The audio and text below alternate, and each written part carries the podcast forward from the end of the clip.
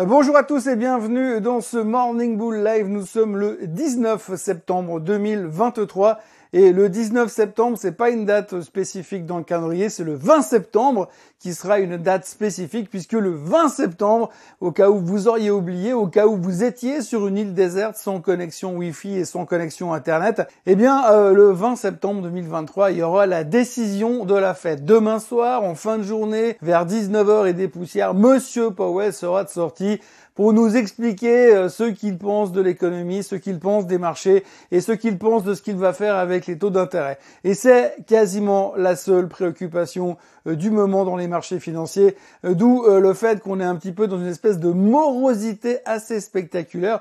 Néanmoins, on a quand même deux trois trucs à raconter, mais franchement, c'est très très calme quand même. Heureusement, il y a la SocGen qui fait des siennes.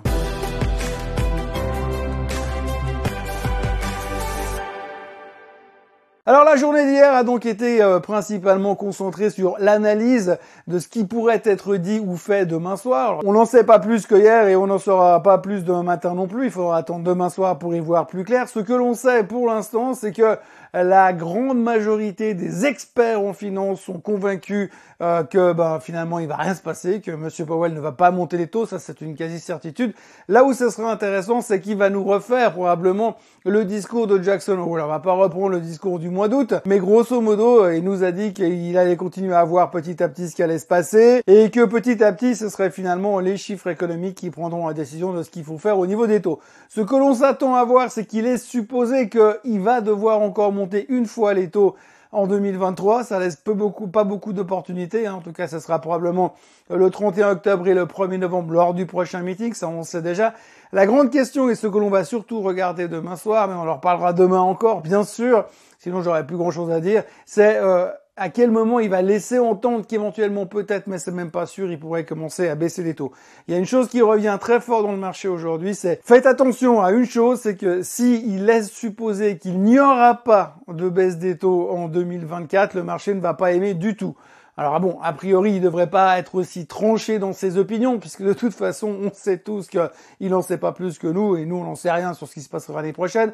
Mais dans nos têtes, on sait que quelque part en 2024, les taux devraient recommencer à baisser. Donc, on va s'accrocher principalement à ça, et ce sera la plus grosse priorité euh, de l'analyse des news de demain.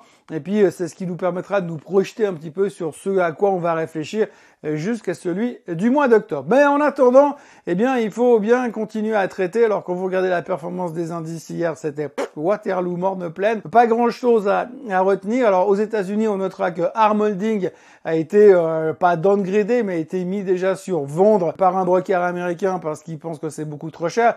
Ça, on en avait déjà parlé. Hein. Fair value était autour des 49 dollars. Elle se traite bien plus haut, donc forcément, eh bien, on commence déjà à faire des downgrades là-dessus. On a aussi eu un commentaire assez négatif de Goldman Sachs sur Tesla, euh, puisque selon euh, la plus grande banque d'affaires américaine, euh, Tesla est beaucoup trop cher. Et puis en plus, comme ils ont baissé les prix, eh bien, ça va impacter les marges. Alors je suis assez surpris hein, parce que généralement Goldman Sachs on peut leur reprocher plein de trucs mais pas d'arriver aussi tard dans la communication parce que c'est pas la première fois qu'on s'inquiète des marges de Tesla vu qu'elle a baissé, ils ont baissé les prix de 30% l'année passée. Mais enfin bref, du coup, euh, méfiance sur Tesla, Tesla baissait forcément, quand Goldman Sachs est négatif, Tesla baisse, c'est assez logique. Et puis autrement, alors hier, on a eu la Société Générale. Alors la Société Générale, hier, eh bien, ils n'ont pas publié de résultats, ils n'ont pas fait d'annonce spécifique, mais ils se sont dit, tiens, on va faire un grand meeting pour expliquer aux gens quelle est notre stratégie jusqu'en 2026.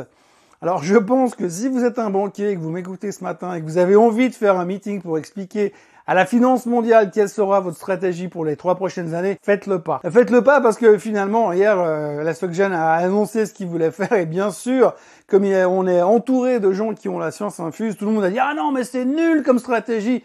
Bam Le titre s'est pris 12% dans la figure, simplement parce qu'il y a des gars qui ont jugé que la stratégie de la SocGen n'était pas bonne. Alors ce qui est assez formidable aujourd'hui, c'est qu'on est incapable d'avoir une vision à plus de 5 minutes, mais par contre on s'inquiète d'une stratégie à 3 ans. Alors ça c'est quand même assez spectaculaire.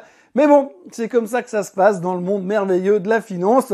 On est obligé de donner notre avis et d'anticiper des trucs très très loin, alors qu'on sait même pas ce qu'on fera demain. Néanmoins, la SocGen était sous pression, le CAC 40 finit donc au fond du bac.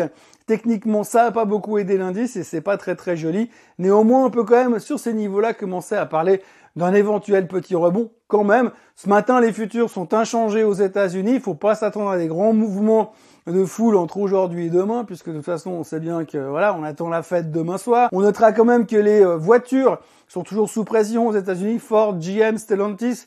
Oui, je sais, Stellantis, c'est pas vraiment qu'une voiture américaine, mais enfin bref, toutes ces marques-là sont sous pression à cause de la grève des ouvriers de l'industrie. À suivre attentivement, si ça dure trop longtemps, ça va devenir un vrai, vrai, vrai problème, mais peut-être un peu plus global que ça. On notera aussi que Madame Yellen était à la télé pour dire qu'elle avait aucun souci sur le shutdown du gouvernement américain. Alors le shutdown du gouvernement américain, on n'en parle pas beaucoup. Hein.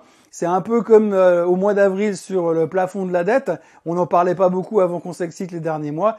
Le shutdown, c'est que s'ils sont pas d'accord sur les budgets, ils peuvent pas obtenir de budget. S'ils peuvent pas obtenir de budget, ils peuvent pas payer les salaires. S'ils peuvent pas payer les salaires, ils peuvent pas payer les salaires des gens du Congrès et des gens du Sénat. Donc normalement, les gens du Congrès et les gens du Sénat, ils vont trouver une solution. Sinon, ils n'ont pas de salaire. En gros, c'est comme ça que ça marche. Mais on va en reparler prochainement, certainement. En tout cas, pour l'instant, Madame Yellen est venue nous dire encore une fois, comme elle l'a dit pour la récession, comme elle l'a dit pour le plafond de la dette, qu'il n'y avait aucune crainte à avoir au niveau du budget. Et comme Madame Yellen sait, Finalement, on n'a qu'à lui demander. Il y a encore deux choses qu'il faut qu'on aborde comme sujet aujourd'hui, c'est la volatilité. Alors, euh, bon, la volatilité, vous l'avez vu, c'est un long fleuve tranquille, elle fait que de descendre et plus personne ne s'y intéresse. Plus personne ne s'y intéresse, pourquoi? Bah pourquoi? Il n'y a pas de raison, c'est simplement un feeling global. Aujourd'hui, si on pose encore des questions au marché en général, pour autant que vous puissiez rencontrer quelqu'un qui dit bonjour, c'est moi le marché, je viens vous poser des questions, je peux vous poser répondre à mes questions? Oui, bien sûr, je vous écoute. Eh bien, si vous posez des questions au marché, euh, le marché vous dira tout simplement que lui, pour l'instant, il a confiance.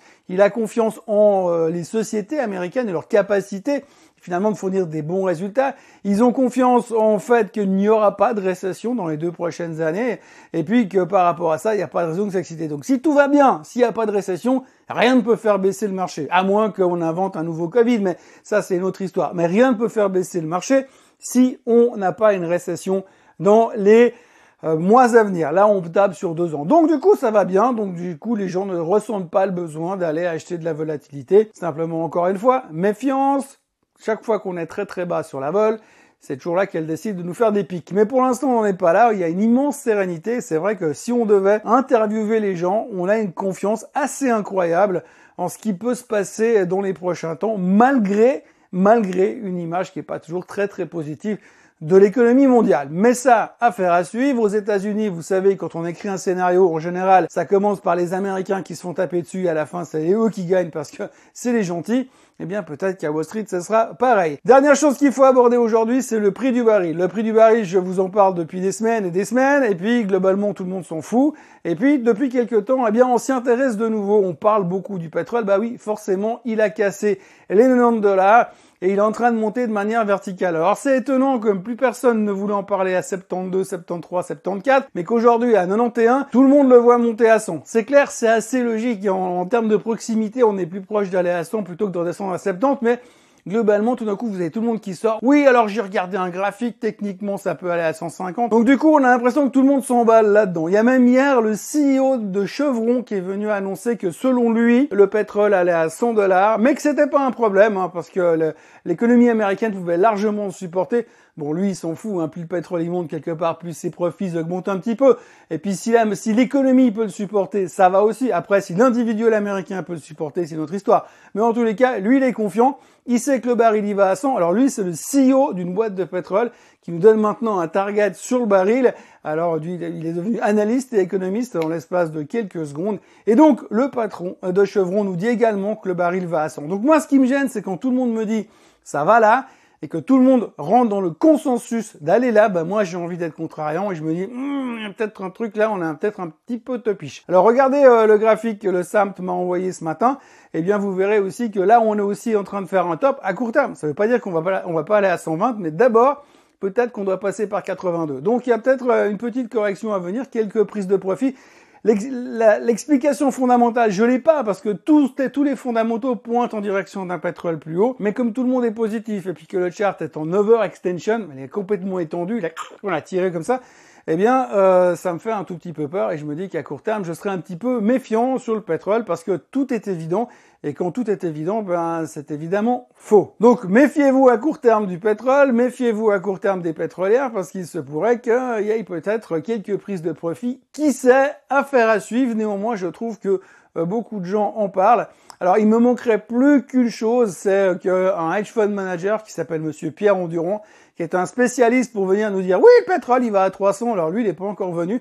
Donc dès qu'il viendra nous annoncer que le pétrole va à 300, peut-être cet après-midi, eh bien à ce moment-là, vous pourrez commencer à shorter le baril. Voilà, pour le reste aujourd'hui, on va parler CPI, mais pas le CPI américain, donc beaucoup moins drôle forcément, mais on aura le CPI en Europe cet après-midi. Ça nous permettra d'en discuter, ça nous permettra aussi peut-être d'anticiper ce que Madame Lagarde euh, fera lors du prochain meeting euh, de la BCE, même si on sait tous aujourd'hui que euh, lors du meeting de jeudi dernier, c'était la dernière fois, et qu'elle montait les taux. Enfin, normalement. Enfin, probablement. c'est pas sûr, mais peut-être. Tout ça pour vous dire que c'est encore une journée calme qui s'annonce. N'oubliez pas, bien sûr, de vous abonner à la chaîne Suisse Côte en français, histoire qu'on soit de plus en plus nombreux. Merci d'avoir été avec moi ce matin. Likez cette vidéo, partagez-la, parlez-en autour de vous. Et puis, ben, n'hésitez pas à revenir me voir demain matin où je vais encore meubler pendant 10-15 minutes avant la publication, les annonces de Monsieur Powell demain soir. Et puis jeudi matin, là, il y aura du lourd. Allez, Passez une excellente journée euh, et puis bon à demain comme d'habitude. Bye bye.